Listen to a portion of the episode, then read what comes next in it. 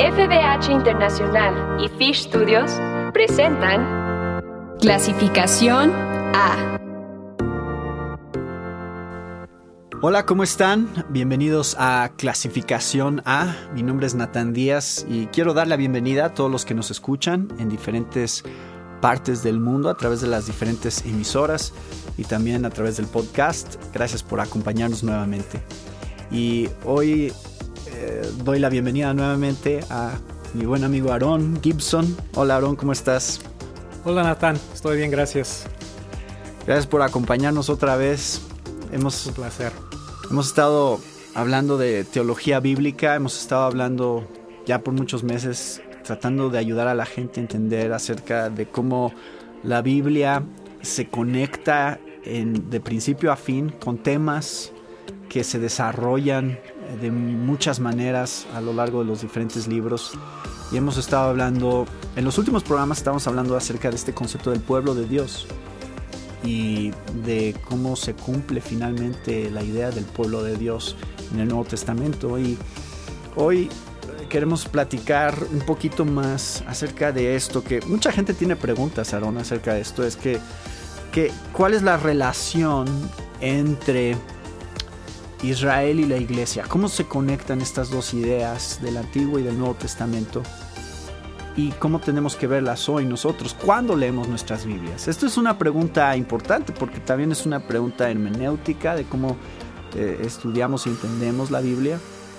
Y también tiene eh, implicaciones importantes para nuestras vidas hoy, ¿no? De, de cómo entendemos las Sí. promesas de Dios para nosotros.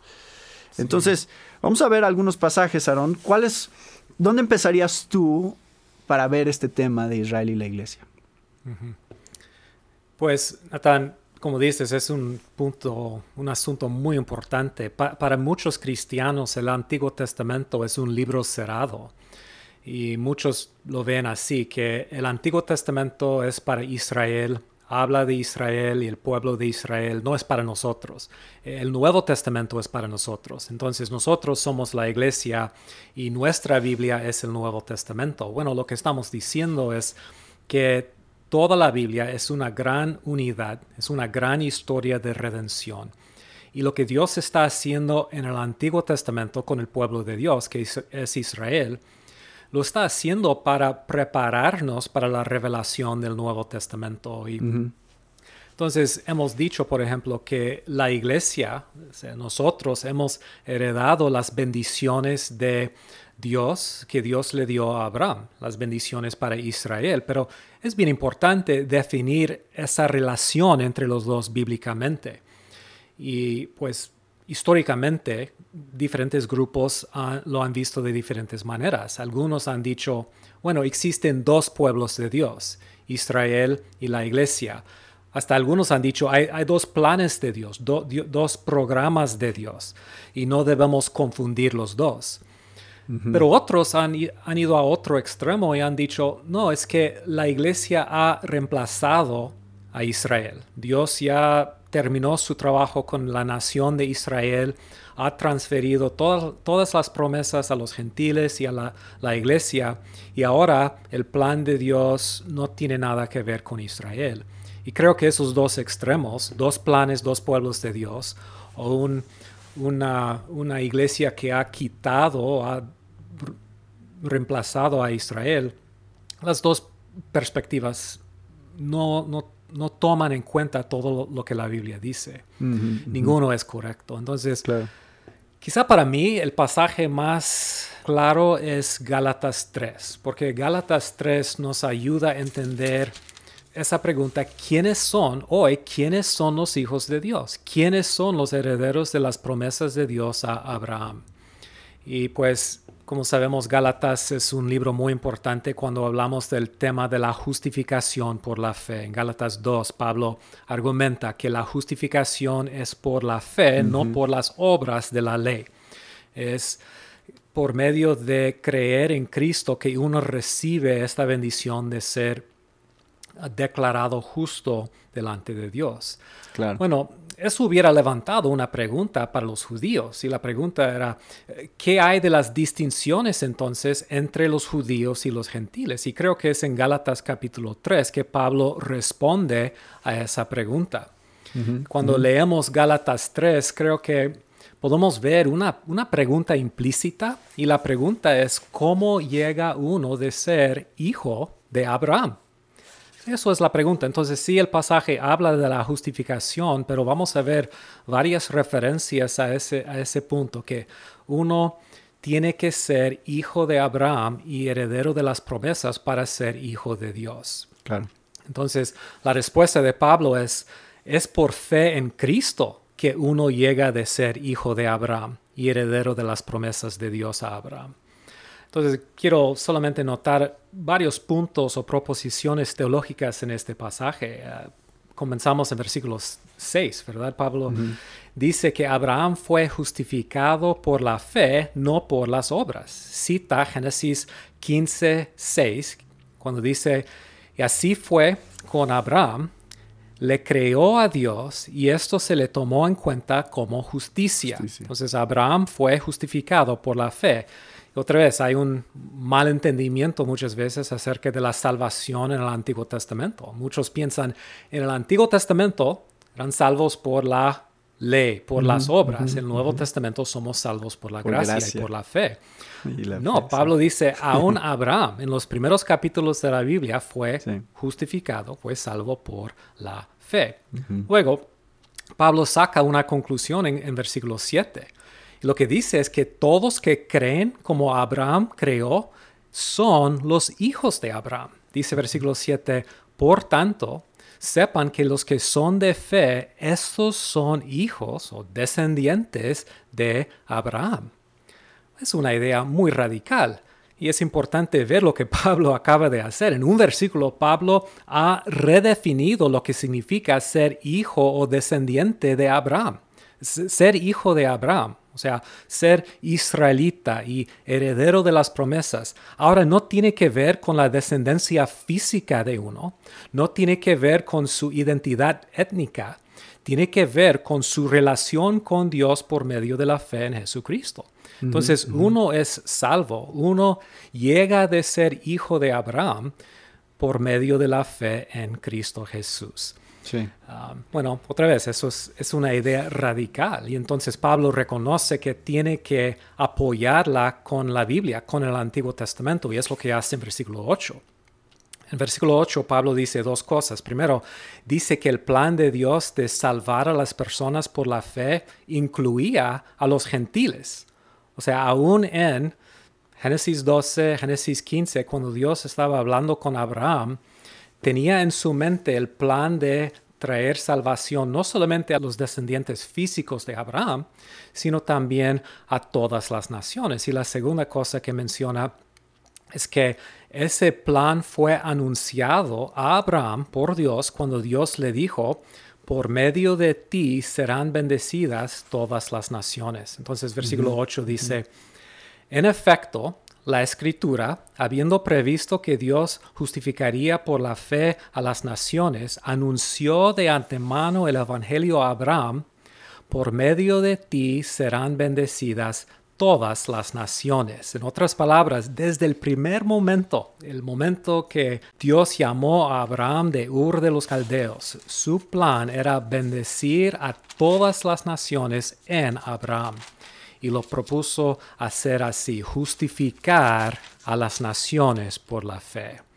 Entonces, es increíble que Pablo llama eh, Génesis 12, 3, un anuncio del Evangelio, pero dice que Dios estaba anunciando o predicando el Evangelio, las buenas noticias, las buenas nuevas a Abraham cuando le dijo eso. En otras palabras, nunca fue el plan de Dios limitar las bendiciones a Abraham a sus descendientes físicos. que, Quería siempre incluir a todas las naciones. Y entonces en versículo 9, él enfatiza ese punto. Todos los gentiles que creen son bendecidos con la bendición de Abraham. Versículo 9 dice así que los que viven por la fe son bendecidos junto con Abraham hombre de fe. Otra vez, siempre fue el plan de Dios bendecir a todas las naciones uh, y extender esas bendiciones a todas las naciones. Y Pablo repite eso, mira versículo 14. Así sucedió para que por medio de Cristo Jesús la bendición prometida a Abraham llegara a las naciones y para que por la fe recibiéramos el Espíritu según la promesa.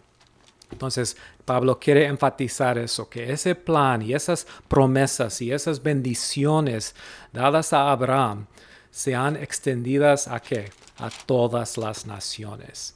Y creo que lo que Pablo está haciendo en este pasaje es, está explicando y exponiendo esa idea, esa, esa idea radical merece una explicación. O sea, ¿cómo puede ser, verdad? ¿Cómo puede ser que un gentil sea llamado hijo de Abraham? Y la respuesta viene en versículo 16. Ah, Pablo dice en versículo 16 que las promesas de Dios a Abraham fueron hechas específicamente para quién? Para un descendiente, un descendiente específico, una simiente específica, y, que solo por ser conectado a él es uno llamado hijo de Abraham. Mira lo que dice versículo 16. Dice, ahora bien, las promesas se le hicieron a Abraham y a su descendencia, es decir, a su simiente.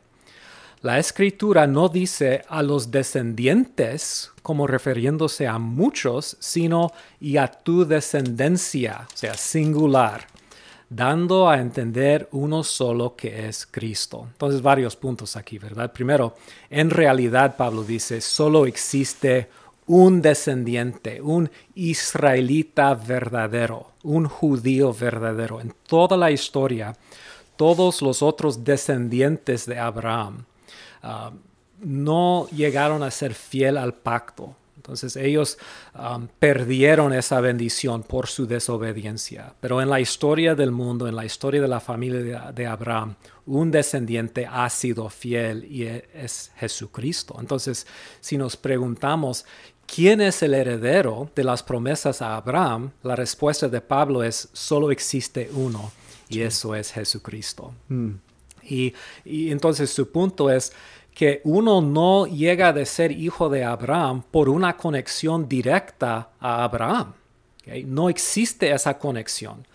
Su punto es que uno llega a ser hijo de Abraham por una conexión con el descendiente, la simiente de Abraham, que es Jesucristo. Claro. Y es por medio de la fe. Entonces, cuando alguien cree en Cristo, esa persona es unida con Jesucristo y en unión con Jesucristo participa en todas las bendiciones.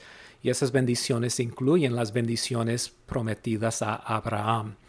Entonces, ¿quiénes son los hijos de Abraham? Son los que por la fe han sido conectados a Jesucristo. Y eso es un, punto, otra vez, bastante radical desde la perspectiva del Antiguo Testamento, pero un punto fundamental para entender la teología del apóstol Pablo. Claro. Todo este capítulo 3 está haciendo ese mismo énfasis una y otra vez. Y, es, su punto en versículos de versículo 26 en adelante. Versículo 26 dice, pues todos sois, ¿ok? ¿Quiénes son los todos? Bueno, judíos y gentiles, todos sois hijos de Dios por la fe en Cristo de Jesús. Otra vez, por la fe uno es conectado a Abraham y por esa fe llega a ser hijo de Dios. Otra vez, ya no tiene que ver con una descendencia física. Versículo 27. Porque todos los que habéis sido bautizados en Cristo, y esa es una manera de hablar de nuestra unión con Cristo, que habéis sido bautizados en Cristo, de Cristo estáis revestidos. Entonces hemos sido unidos con Cristo. ¿Y qué es su conclusión? Versículo 28. Entonces ya no hay que judío ni griego esclavo ni libre, no hay varón ni mujer. ¿Por qué? Porque todos vosotros, judíos y gentiles, sois uno en Cristo Jesús. Y ahora llegamos a la gran conclusión en versículo 29. Y si vosotros sois de Cristo, ciertamente que linaje de, Abraham, sois, y herederos según la promesa. Ser hijo de Abraham significa ser hijo de Dios y ser hijo de Dios significa participar en todas las bendiciones que Dios le dio a Abraham. Y eso Pablo dice aplica a nosotros, judíos y gentiles que por la fe han sido unidos a Jesucristo para participar en las promesas. Algo que he escuchado, Aarón, que a veces ah, se habla acerca de lo que Pablo dice en el capítulo 6, al final del capítulo 6, habla del Israel de Dios. Y yo sé que este también es un tema controversial y se han dado muchas interpretaciones acerca de qué, qué significa Israel de Dios, pero entonces, ¿cómo se conecta eso? ¿Qué es la conclusión del libro al final inclusive? ¿Cómo se conecta esta idea de Israel de Dios a todo lo que hemos estado diciendo? O sea, si está hablando de lo mismo? Sí, parece que cuando dice el Israel de Dios, está hablando de, de todos versículo 15, el versículo anterior dice, porque ni la circuncisión es nada, ni la incircuncisión. O sea, lo que importa no es nuestro linaje física, es no es la circuncisión o incircuncisión, es una nueva creación. ¿Qué es esa nueva creación? Bueno, creo que es el punto de Pablo en Efesios 2 cuando dice que Dios ha quitado el muro que separaba a los gentiles y judíos y de los dos han creado una nueva humanidad, un nuevo hombre. Entonces, ¿qué es esa nueva humanidad? Bueno, es el Israel de Dios, el, verdadero Israel. Primero es Cristo y luego es la iglesia. Eso no excluye a los judíos, pero tampoco excluye a los gentiles. Entonces, tenemos aquí eh, porque yo he escuchado que algunos dicen es que Israel nunca es eh, algo que se usa en el Nuevo Testamento para describir a la iglesia. Pero aquí en, Gálatas tenemos muchos sinónimos de lo mismo. O sea, tenemos la, tenemos la idea de... Hijos, descendientes. Descendientes, linaje de Abraham. O sea, eso es un sinónimo de Israel. Esa es otra manera en la que los judíos se expresaban acerca de sí mismos. Entonces cuando decimos Israel de Dios, también es otro sinónimo de lo que significa ser el verdadero Israel a través de la fe, el linaje de Abraham, descendencia de Abraham. es la misma idea que ha estado desarrollando Pablo. Sí, y el otro pasaje, Natán, que, que podemos ver es, Romanos 4 Claro. Y en Romanos, Romanos 4 Pablo hace básicamente la misma cosa. Argumenta que Abraham fue justificado por la fe y saca la misma conclusión que saca en capítulo 13 de Gálatas. Dice que todos que creen como Abraham creó son hijos de Abraham. Pero lo que me encanta de, Romanos 4 es que Pablo toma dos promesas dadas específicamente a Abraham en, en Génesis uno de Génesis 15 y uno de Génesis 17. Y las dos promesas hablan de sus hijos, su descendencia, hablan de la nación que Dios va a levantar de Abraham y de su descendencia. Y Pablo aplica esas dos promesas específicamente a nosotros los gentiles para explicar nuestra inclusión en las promesas. Podemos ver eso en Romanos 14, 16 al 18. En versículo 17 hace una cita de Génesis 17, 15, que dice, te he confirmado como padre de muchas naciones. Entonces Abraham no iba a ser solamente padre de una sola nación, sino de muchas naciones. Y otra vez es una cita de Génesis 17, 15. En versículo 18 hace una cita de Génesis 15, 5, que dice, así de numerosa será tu descendencia. Y es el momento en el cual Pablo, o sea, Dios saca a Abraham de su tienda y dice, mira, mira las estrellas. Hay que contemplar el polvo de la, de la tierra, la arena del mar. Así serán tus descendientes. entonces la pregunta es, ¿quiénes son? ¿Quiénes representan esa descendencia numerosa? Esas muchas naciones que vendrán de Abraham. Y el punto de Pablo aquí es, ah, Abraham es el padre de todos nosotros, versículo 16. Sino para los que son también de la fe de Abraham, quien es el Padre que tenemos en común. La Reina Valera dice, el cual es Padre de todos nosotros, todos hablando de judíos y gentiles. Entonces, Pablo quiere que sepamos que esas promesas dadas a Abraham y a su descendencia ahora se están aplicando a nosotros, los gentiles, que como Abraham creó, hemos creído en Jesucristo y así llegamos a ser herederos de las promesas. Entonces, otra vez tú dices, muchos dicen, bueno, la, palabra Israel nunca se aplica a la iglesia en la Biblia. Bueno, es posible que en Gálatas 6 la palabra sí se usa explícitamente para hablar de la iglesia, pero estamos viendo en Gálatas 3 y en Romanos 4 que descripciones, títulos y promesas que hacen referencia a esa nación se están aplicando a la iglesia, que incluye tanto a judíos como a gentiles, como parte del pueblo de Dios. Entonces siempre, desde el Antiguo Testamento, tenemos que el pueblo de Dios, Israel, está apuntando hacia una realidad más grande. Mm. Se convierten en un símbolo de lo que Dios quiere hacer. Sí. Para todos. Sí, es una sombra. Eh, y una sombra. Como la tierra, como los sacrificios, la nación de Tabernáculo, Israel es una sombra. Sí, todo, todo. Son sombras de realidades futuras que, que llegan a su cumplimiento en, en, la iglesia, el nuevo pueblo de Dios, la, la nueva humanidad, humanidad, como Pablo lo dice en Efesios 2. Y otro pasaje en Romanos que nos ayuda es capítulo 2 cuando Pablo dice en versículo 28, lo exterior no hace a nadie judío. Entonces, la parte física no es lo que me hace judío.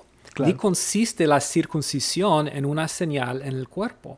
El verdadero judío, versículo 29 de Romanos 2, el verdadero judío lo es que interiormente, y la circuncisión es la del corazón, la que realiza el espíritu, no el mandamiento escrito. Entonces su punto es, un judío verdadero, son las palabras que él usa, un judío verdadero no, no es alguien que tiene esa señal en su cuerpo, no es un descendiente ah, físico de Abraham. El judío verdadero es alguien que tiene esa señal del nuevo pacto, la circuncisión del corazón, la transformación del corazón interiormente. Es lo que me hace un judío verdadero. Otra vez, una idea radical, pero importante en la enseñanza de Pablo. Y es lo único que importa. O sea, el punto es, eso es lo único que al final importa realmente. Es mm. si eres un verdadero judío. Eso es, es lo único que te conecta realmente a las promesas de Dios y que te puede dar esperanza real, ¿no? Ni cualquier otro aspecto de lo que puedas pensar que significa ser judío. hay otras definiciones de judío, pero no importan. al final del día, hay solamente una definición que es la que cuenta y que es la que tienes que preguntarte, soy parte de esta definición de lo que significa ser verdadero. Así es.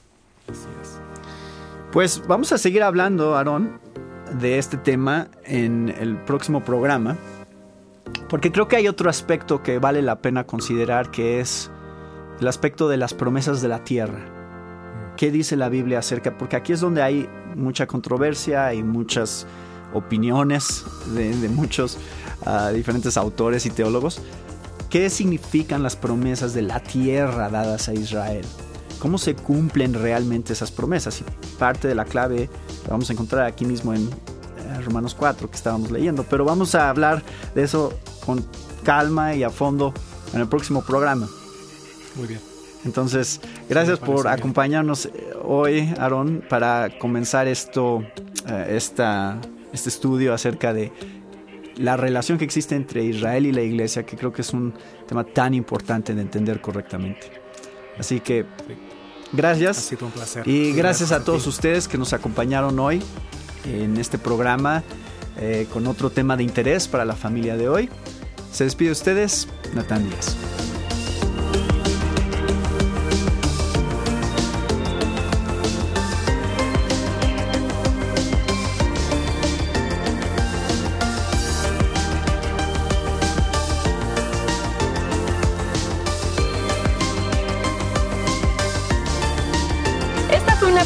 De FBH Internacional y Fish Studios.